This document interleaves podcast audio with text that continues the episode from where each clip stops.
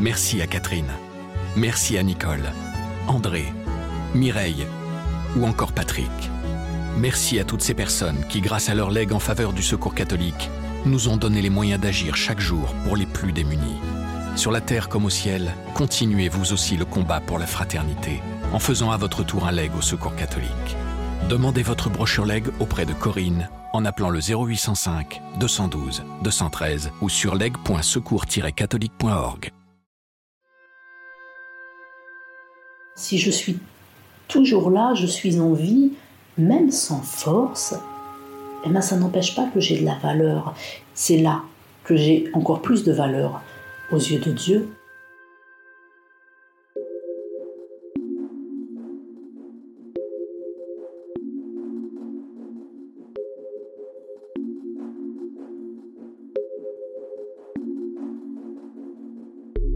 Marianne Guérou, âgée de 40 ans, est atteinte du coronavirus.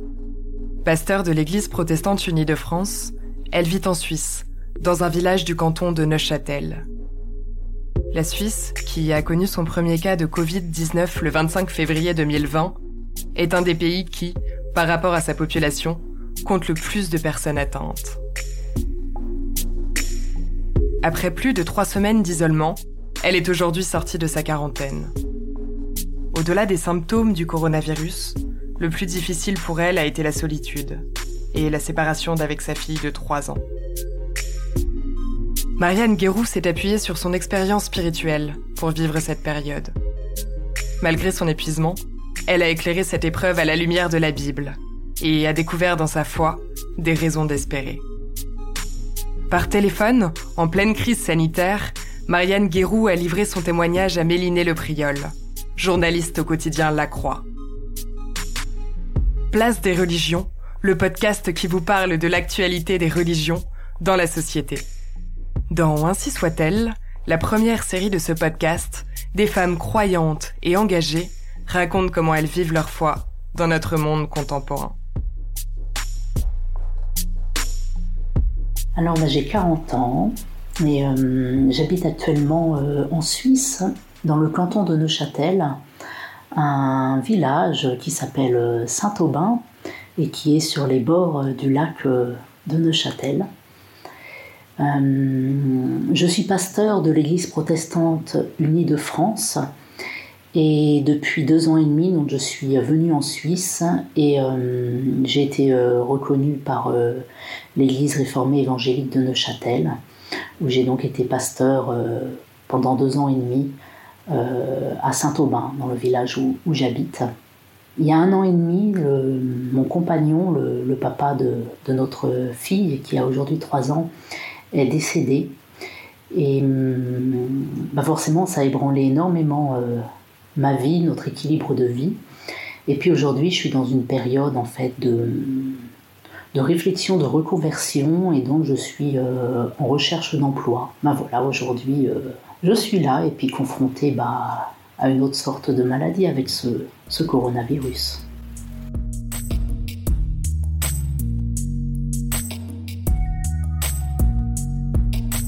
Je vis assez mal euh, l'enfermement d'une façon générale.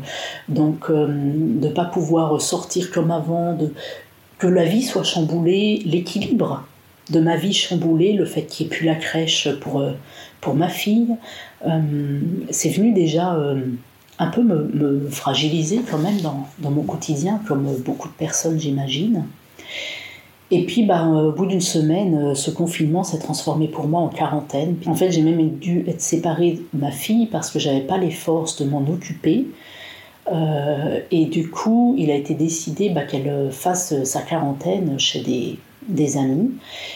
Euh, je suis très reconnaissante envers ces personnes qui ont accepté de prendre ma fille, mais ça signifiait aussi que je ne pouvais plus la voir tout le long euh, de ma quarantaine, tout le long euh, que j'avais été malade de, ce virus, bah pour pas risquer qu'elle soit porteuse et puis de le transmettre aux personnes qui la gardaient. Et donc c'est presque ce qui a été le, plus dur de me retrouver chez moi toute seule, séparée de ma fille.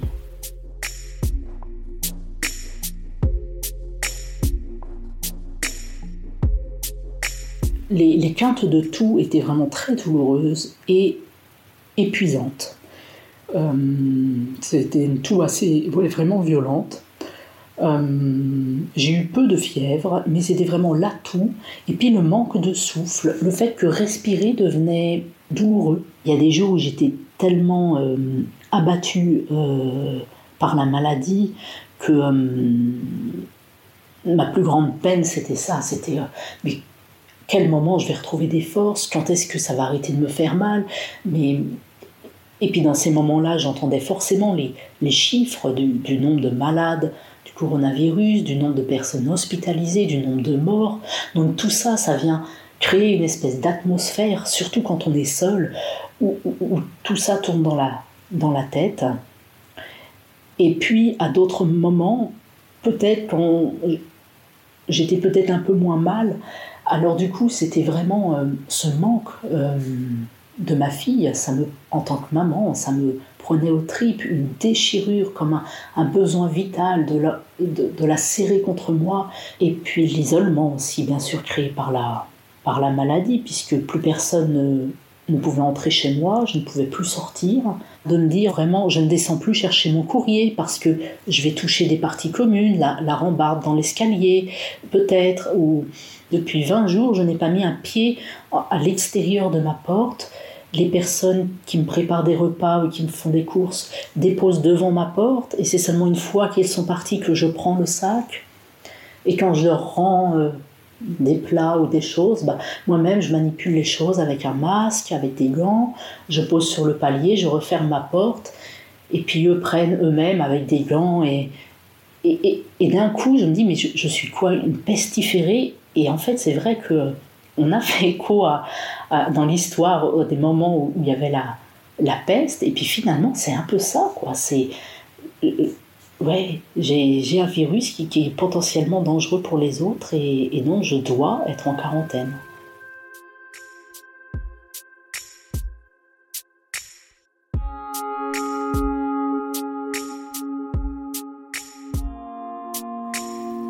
Alors la quarantaine, étymologiquement, hein, quarantaine, c'est un espace de 40 jours.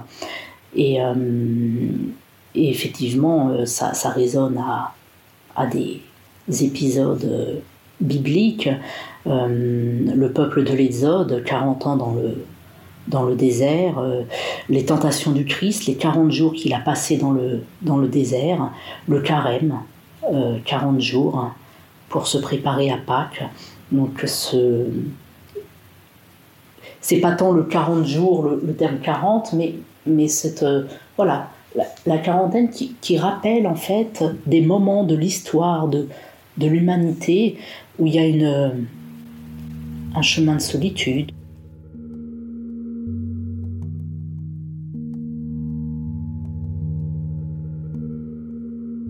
Toute l'assemblée des enfants d'Israël partit d'Élim, et ils arrivèrent au désert de Sin, le quinzième jour du second mois après leur sortie du pays d'Égypte. Et toute l'assemblée des enfants d'Israël murmura dans le désert contre Moïse et Aaron, les enfants d'Israël leur dirent Que ne sommes-nous morts par la main de l'Éternel dans le pays d'Égypte, quand nous étions assis près des pots de viande, quand nous mangions du pain à satiété? Car vous nous avez menés dans ce désert pour faire mourir de faim toute cette multitude.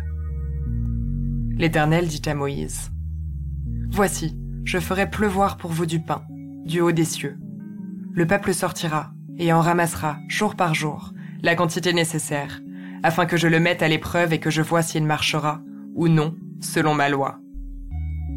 Les fils d'Israël mangèrent de la manne pendant quarante ans, jusqu'à leur arrivée en pays habité.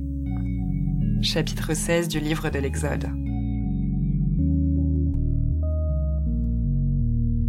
Le peuple de l'Exode dans le désert a été aussi euh, en proie à de nombreuses tentations. Alors dans ces histoires euh, bibliques, euh, la tentation, c'est de se révolter euh, contre Dieu ou contre les autres. Et on voit bien dans cette crise du coronavirus où, où il y a de la colère, il y a de la révolte. On se révolte contre ceux qui ne respectent pas le confinement, contre ceux qui, qui ne respectent pas les autres qui, qui travaillent, de la colère contre les décisions des gouvernements. la peur, en fait, amène de la révolte et de la colère. Je dirais que hum, si j'ai eu des tentations, ça a été euh, la tentation, on va dire, de, l'effondrement, de me laisser piéger par des pensées euh, très négatives. Euh, des moments où je me sentais n'être plus rien, n'avoir plus aucune valeur, ne servir plus à rien. Bah, j'étais. J'avais plus mon rôle de, maman, pendant cette période-là.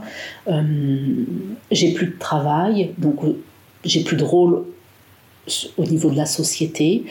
Et, vraiment, j'ai été en proie euh, à des grands moments de désespérance, avec l'impression que de toute façon, à quoi bon m'en sortir Qu'est-ce qui m'attend après? Évidemment, ma fille a besoin de moi en tant que maman, mais plus sur un, en tant que, que femme, que qu'être humain, euh, qu'est-ce que. Ouais, l'impression qu'en fait, je, je ne servais plus à rien ni à personne.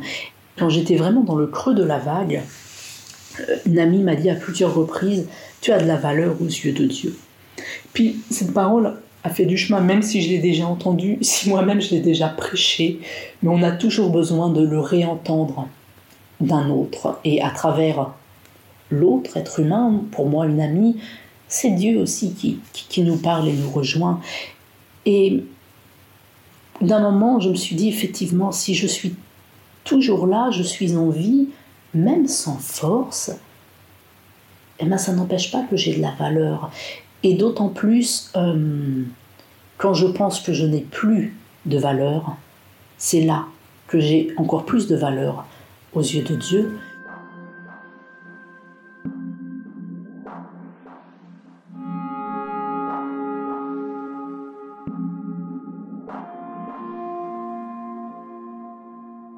En fait, pour moi, l'être humain est de toute façon confronté à la solitude. Dès l'instant où il naît, il y a une séparation.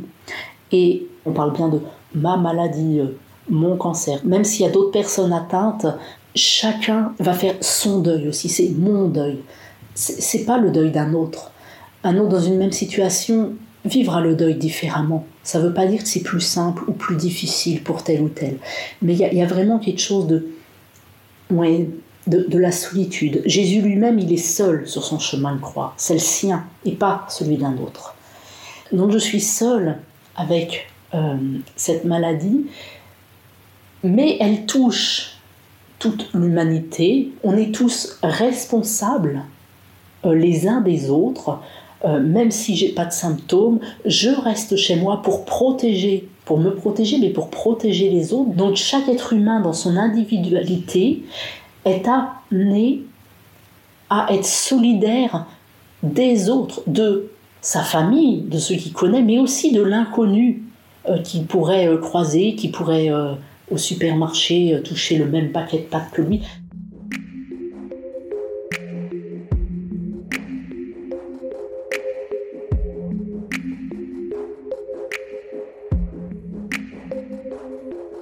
Je pense que l'être humain, avant d'être en paix avec l'autre, il a d'abord besoin d'être en paix avec lui-même. Et c'est justement ce moment de confinement, de quarantaine, de solitude, invite à, oui, à, ce, à cette conversion, ce retournement vers mon espace intérieur pour accueillir tout ce que je suis, tout ce qui est bon et ce qui est moins bon de moi-même et être en paix avec cela. Et c'est peut-être ça qui permettra par la suite que je me sente euh, en lien beaucoup plus paisible avec les autres. J'ai été énormément tourmentée, mais j'ai mon désert a pu devenir à certains moments cet espace cet espace-temps, je dirais, de, oui, de retour vers moi, de, de conversion, pour trouver quand même en moi mes propres ressources. J'ai eu beaucoup de soutien extérieur, mais fondamentalement, au bout du bout, tous ces gens qui soutiennent, en fait, sont juste là comme des soutiens pour pas que je m'effondre complètement, mais pour et pour m'aider à un moment donné à trouver aussi en moi les propres forces pour me relever et pour me dire non mais je vais ressortir aussi de là plus forte.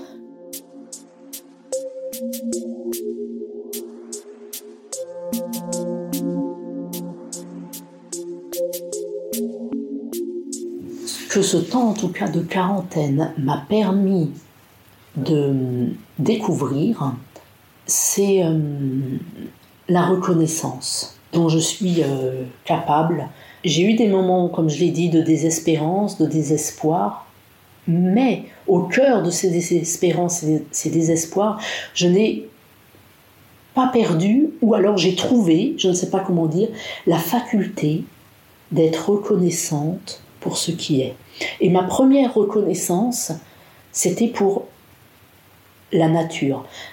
Alors c'est vrai que on peut se dire mais il fait beau et on ne peut pas sortir. Et puis c'est difficile parce qu'on aimerait pouvoir aller profiter du soleil pour faire des balades.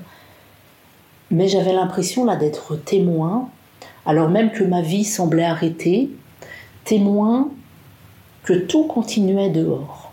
Les, arbres ont continué à faire des feuilles, des fleurs. Les fleurs du printemps sont là. Euh, je vois des vignes depuis chez moi. Euh, les propriétaires de, de ces vignes n'ont pas arrêté de continuer à s'occuper de la vigne. J'entends beaucoup plus les oiseaux chanter qu'avant. Euh, et le lac ainsi que les montagnes, les Alpes dans le fond et le ciel, ont une couleur toute particulière, comme quelque chose de pur, un bleu pâle euh, que j'avais pas encore vu jusque-là en fait.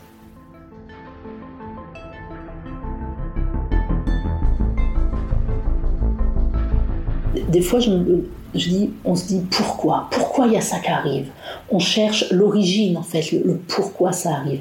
Mais dans l'instant présent, dans ce que j'ai vécu, eh ben, ça m'a servi à, pouvoir euh, développer cette faculté d'être reconnaissante, de me réjouir pour ce que j'ai plutôt que pour ce que j'ai pas.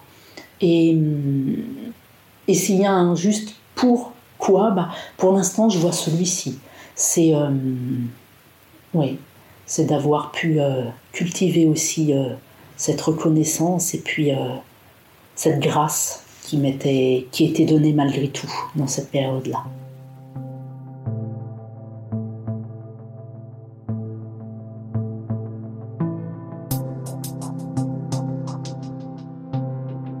Si le témoignage de Marianne Guérou vous a touché, et si vous souhaitez en savoir davantage sur cette femme et sur la vie des croyants en période d'épidémie de Covid-19, retrouvez une sélection d'articles de La Croix dans le texte de description qui accompagne cet épisode.